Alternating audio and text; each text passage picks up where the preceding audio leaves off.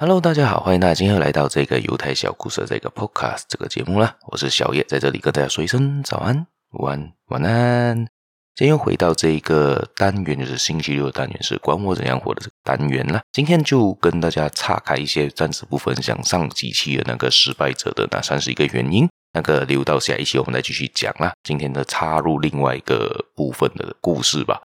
今天来说说的呢，就是关于一个是。在有限的时间里面呢，要怎样去 blending，要怎样去安排，用早上的时间可以做更多的事情的一个分享啦。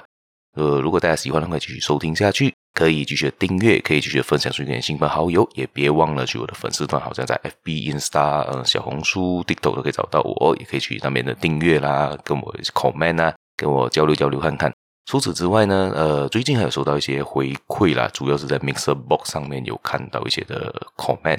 大家可能写的写到是，诶，我分享的东西还不错啦，还有对他们人生上有一些改变呐，这样子的情况，还还感谢大家的 comment，大家可以继续 comment 给我，让我知道你的想法啦。好，除此之外呢，在下面有一个链接叫 Buy Me a Coffee 的链接，大家有兴趣可以点进去给我一个小额赞助啦，在这里跟大家说声谢谢啦。好，我们就开始今天的分享啦。好，今天呢说到呢，就是这个在有限的时间里面呢，大家要怎样去 blending，要怎样去做，可以做更多的事情。尤其是像很多的一些伟人，好像是呃苹果的前执行长啊，Steve Jobs 啦，呃 Amazon 的诶不是 Amazon，Starbucks 的前执总执行员呐，这些等等等等的可以做了很多不同的事情。而今天的主角呢，我们是听到是在一个在 Amazon 曾经在里面做过书，也曾经出过一本书的人呢，叫做达蒙扎哈里亚德。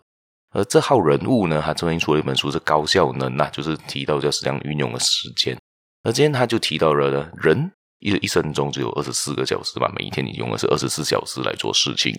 而很多人就基本上我们就是早上起身就去上班，用八小时上班，然后就下班做这些事情嘛。而其实这些呢，很多的年轻人呢，和现代人不是年轻人，现代人很多是上班族，朝九晚五的去做工，而回到家呢就颓废，就在那边刷短视频啊，就在那边看 YouTube 啊，玩这些小游戏啊，这些我不反对，这些都 OK 的。这时候很多人会熬夜，然后又不甘愿早起，和浪费很多时间来做这些无所谓的事情，对人生中帮助没这么大吧？这一号人物呢，他做的方法呢，他就提倡人家用更早的时间起床，然后做更多事情，就好像曾经已故的一个 NBA 球星，就是那个 Kobe Bryant 嘛，他也是一样，是他曾经最经典的名言，就是你看过四点半的洛杉矶吗？就是每天他四点半已经在球场里面开始训练。开始的去他做他的这个呃投球训练啊，做一些基本的训练，所以他才可以成为一个很成功的一个球星吧。而这边提到的熬夜啦、早起啦这一号人物呢，他做到的事情是什么呢？我稍微跟大家说一下他的流程。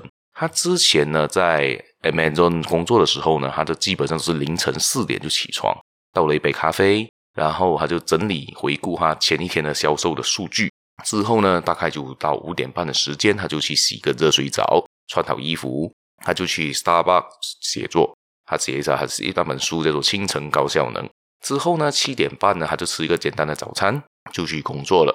这可以让他很轻松的完成工作任务，还可以抽出时间完成自己的梦想，就写《时事周刊》啊，出出版一本畅销的书啊。但是呢，这些事情呢，在他辞职之后呢，全部都转变了。为什么这么说？他就开始享受自由的时光嘛，人嘛。你就是，诶，突然间就不需要去公司报道了，我这样我就有很多自己的时间，他就开始早上就不设闹钟，让自己睡到自然醒，然后每天起床的时间呢，也从以前是凌晨四点嘛，现在变成早上十点，然后就开始刷刷新闻，刷刷博客，之后才随便吃一个早餐，收拾东西，出门去咖啡馆。通常这个时间都已经是上午的十一点到下午一点之间了，已经很晚了，基本上是已经是吃 brunch 时间了。之后呢，他在这个自由时光里面呢，他几乎浪费了很多的清晨的时间嘛。然后他人也变得比较松散，变得很放，是没有真正得到放松，反而更加的焦虑。然后他正他认真对比了之前他自己的清晨跟现在清晨的故事跟状态呢，他决定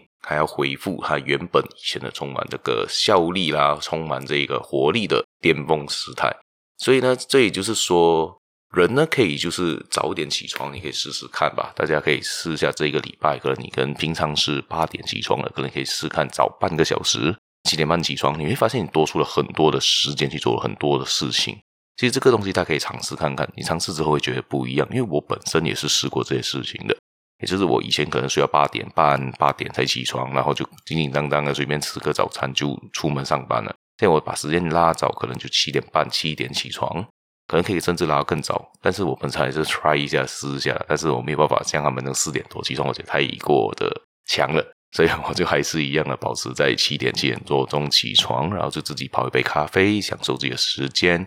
然后就可以阅读更多的知识量，或者看更多的书，看更多的一些想做自己的事情吧。可以去看看一下我自己的 podcast 的那些流量啊，这些东西要怎样去处理啊？一些呃工作上的事情也可以提早。或者有些东西有时候反正我会拉早的去写下来，去看一下。等下要去上班要做的时候有什么？这样子去上班的时候也会比较的有一个系统，也可以知道你等下要做什么，也不会太过的焦虑，也比较放松。所以虽然大家可能会觉得这种规律生活好像很难去。应对，但是真正来说，你真正进入这个规律的习惯之后呢，你就会发现到呢，其实反正你更加的放松，更加的轻松去应对你的生活上的琐事、生活上的工作任务等等的。大家可以尝试看看吧，就好像《原子习惯》那本书也提过了，就是慢慢的改变。你可能不需要是一次过的就讲一下子我就要四点钟起床，没有几个人做得到的。你可能现在是不是需要八九点了，你就尝试早半个小时起床吧，或者早个十五分钟起床吧。每一天可能早一分钟都好，你可以尝试看看，再来看一下你自己的生活上有任何的改变没有，再也可以分享让我知道啦。好，今天我的分享也就到这一边，大家有兴趣的话可以继续的订阅、继续的分享、继续的收听啦。呃，下一期节目我们会继续分享回应那上之前的失败者的那三十一个原因，大家有兴趣的话可以继续的收听啦。谢谢大家，我们下期节目再见啦，拜拜。